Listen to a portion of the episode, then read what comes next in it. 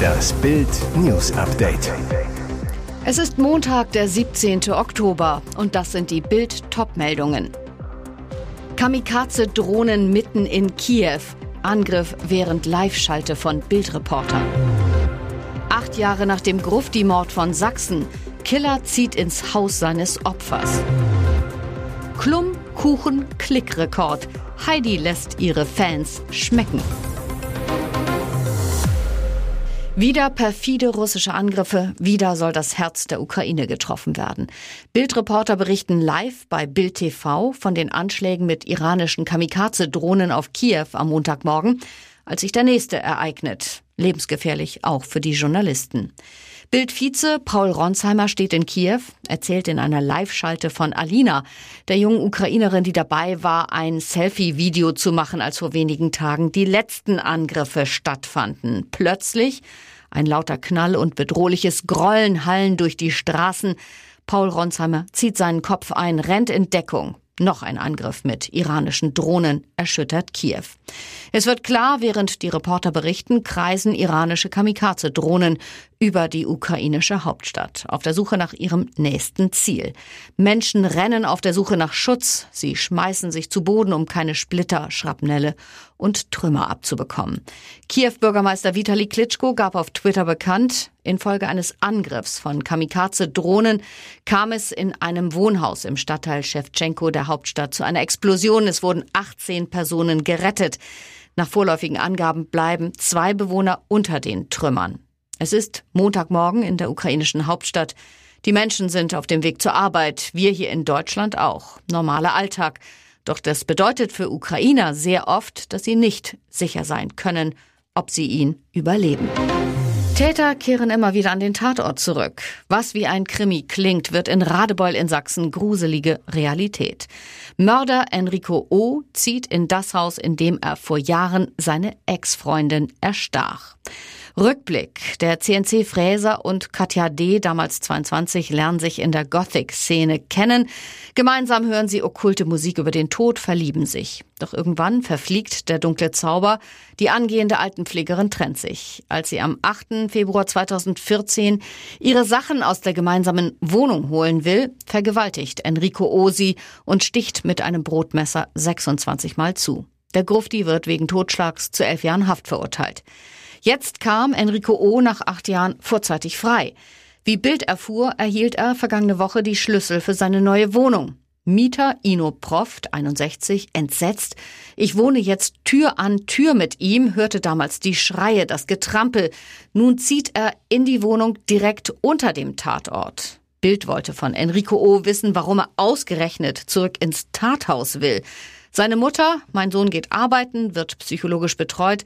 Es wurde viel Falsches über ihn erzählt. Er sagt nichts. Vier Verletzte, ein toter Hund und Hunderttausende Euro Schaden. Das ist das Ergebnis eines Brandes auf einem Firmengelände in Remshalden in Rems-Murr-Kreis. Zudem sind bei dem Brand Sonntagabend mehrere dort gelagerte Gasflaschen explodiert, wie die Polizei mitteilte. Demnach sei der Anbau der Halle aus noch ungeklärter Ursache in Brand geraten. Das Feuer sei aber nicht auf die Firmenhalle übergegangen. Bei dem Brand wurde ein Mann leicht verletzt, als er vergeblich versuchte, einen Hund aus einem Zwinger unter dem Anbau zu retten. Drei Einsatzkräfte wurden ebenfalls leicht verletzt. Unter dem Anbau waren unter anderem ein Wohnwagen und ein Motorboot gelagert. Die beiden Sachen wurden zerstört. Es entstand ein Schaden von rund 400.000 Euro. Die Polizei hat die Ermittlungen zur Brandursache aufgenommen.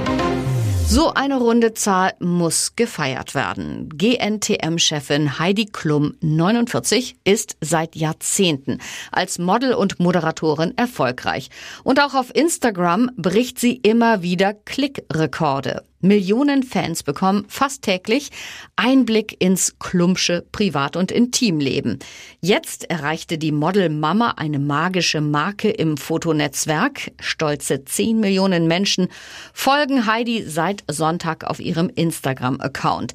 Dafür bedankt sie sich jetzt zuckersüß bei ihren Fans. Thank you. This cake is for you, but I will eat it. Danke, dieser Kuchen ist für euch, aber ich werde ihn essen, schreibt sie zu ihrem auf Instagram geposteten Video, das sie im mega knappen Dessous-Look mit nackten Beinen, gepushten Brüsten, Blümchen im Haar und Zuckergusstorte auf dem Schoß zeigt. Typisch Heidi eben, die weiß, was ihre Fans sehen wollen. Und jetzt weitere wichtige Meldungen des Tages vom Bild Newsdesk. Der Christkindlesmarkt soll am 25. November starten, doch er wird kleiner und anders sein. Marktamtsleiter Marco von Dobschütz-Dietl sagt, wir werden den Hauptmarkt voll kriegen, allerdings mit weniger Buden als sonst. Nach Bildinformationen werden in Nürnberg Scooter Stube statt wie üblich rund 185 Buden nur 160 stehen. Von Dobschütz-Dietl, es gab einige Rückzüge, die Standbetreiber leiden unter Personalmangel. Gleichzeitig ist das im dritten Corona-Winter aber kein Nachteil. So kann ein größerer Abstand zwischen den Buden erreicht werden. Die außer beim Prolog fehlende Bühne sorgt auch für Entzerrung. Bratwurst und Glühweinstände sollen am Rand des Marktes stehen. Ob es weitere Einschränkungen gibt, unklar. Der Marktchef, die Corona-Konzepte sind vorbereitet. Jetzt müssen wir die Vorgaben der Regierung abwarten. Österreichs bekanntester Baulöwe Richard Mörtel-Lugner feiert heute seinen 90. Geburtstag. Allerdings ohne viel Brimborium verbringt er den Tag allein mit seiner Haushälterin und seinem Hund. Allein weil der Jubilar aktuell als Single durchs Leben geht und leicht verkühlt hat er sich in den vergangenen Tagen auch noch und unter der Woche ist eine Party für einen Workaholic wie Lugner auch nichts. Bild hat ihn nach seinem Geburtstagswunsch gefragt und er hat nur einen. Zum Geburtstag wünsche ich mir weiterhin Gesundheit und eine liebe Partnerin. Finanziell geht es mir ja gut. Die große Jubiläumssause mit dem ganzen Streichelzoo und vielen seiner Wegbegleiter findet erst am Samstag statt. Etwa 200 Gäste erwartet der Volksunternehmer in der Wiener Hofburg. Neben seinen Tierchen werden auch zwei seiner ehemaligen Ehefrauen erwartet. Er hatte die Mausi, ein Spazi, ein Hasi und einen Goldfisch, doch keines der genannten Tierchen war die ganz, ganz große Liebe. Die letzte in seiner Sammlung, Bienchen, Simone Reiländer, hat das Lugnersche Körbchen im Dezember verlassen. Nach dem Trennungsschmerz ist sein Kopf nun wieder frei und das Herz bereit für eine neue Bekanntschaft. Hier ist das Bild News Update. Und das ist heute auch noch hörenswert. Wie ahnungslos und herzlos darf eine Ministerpräsidentin sein? Nach dem Rücktritt ihres Kronprinzen steigt der Druck auf Malu Dreyer. Fakt ist, sie schrieb während der Todesflut eifrig SMS mit Ex-Innenminister Roger Levens.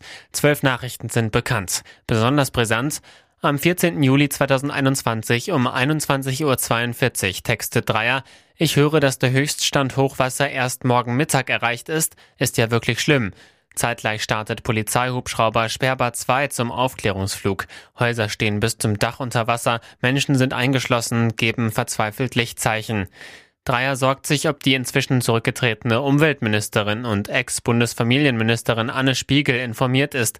Levens antwortet, sie hat ein eigenes Lagesystem. Darauf Dreier, okay, schönen Abend. Um 0.58 Uhr schreibt Levens, liebe Malu, die Lage eskaliert. Es kann Tote geben oder gegeben haben. Nächste SMS um 5.33 Uhr. Lieber Roger, ich bin wieder erreichbar. Da sind schon 134 Menschen tot. All das ist für die CDU-Opposition Beleg für das Komplettversagen von Dreier und ihrer Regierung. Rheinland-Pfalz-Fraktionschef Christian Baldauf zu Bild. Es kam nie ein Wort des ehrlichen Bedauerns. Frau Dreier soll sich endlich entschuldigen. Ihrer politischen Verantwortung ist sie bis heute nicht gerecht geworden. Im Ahrtal wachsen Wut und Enttäuschung. Alfred Sebastian, Bürgermeister von Dernau, uns wurde unbürokratische Hilfe versprochen, doch es geht nichts vorwärts. Der Teuerschock macht auch vor der Weihnachtsgans nicht Halt. Die Preise für die Geflügeltiere sind um bis zu 100 Prozent explodiert. Der Vorsitzende des Bundesverbandes bäuerlicher Gänsehaltung, Lorenz Eskilzen, überschlägt für Bild, ich rechne mit einem Preisanstieg von 100 Prozent, von 4,50 Euro auf 9 Euro pro Kilogramm bei Importgänsen. und rund 15 Prozent von 15 Euro auf 17,50 Euro bei deutschen Gänsen. Die Folge? Erste Restaurants wollen in diesem Winter die Weihnachtsgans von der Menükarte streichen, wie die Kieler Nachrichten berichten. Begründung? Sie können im Einkauf nicht kalkulieren, ob die Kunden bei den gestiegenen Preisen mitgehen oder lieber ganz auf das Traditionsgericht verzichten werden. Denn Gastronomen müssten für eine Gans bis zu 250 Euro verlangen, wollen sie wirtschaftlich handeln. Das könnte vielen Familien zu teuer sein. Die Bundesgeschäftsführerin des Deutschen Hotel- und Gaststättenverbands Ingrid Hartges bestätigt gegenüber Bild, niemand kann voraussehen, ob die Gäste bereit sind, die gestiegenen Preise zu zahlen. Es könnte daher sein, dass nicht wenige Betriebe gezwungen sind, die Gans von der Speisekarte zu nehmen. Weitere spannende Nachrichten, Interviews, Live-Schalten und Hintergründe hört ihr mit Bild TV Audio.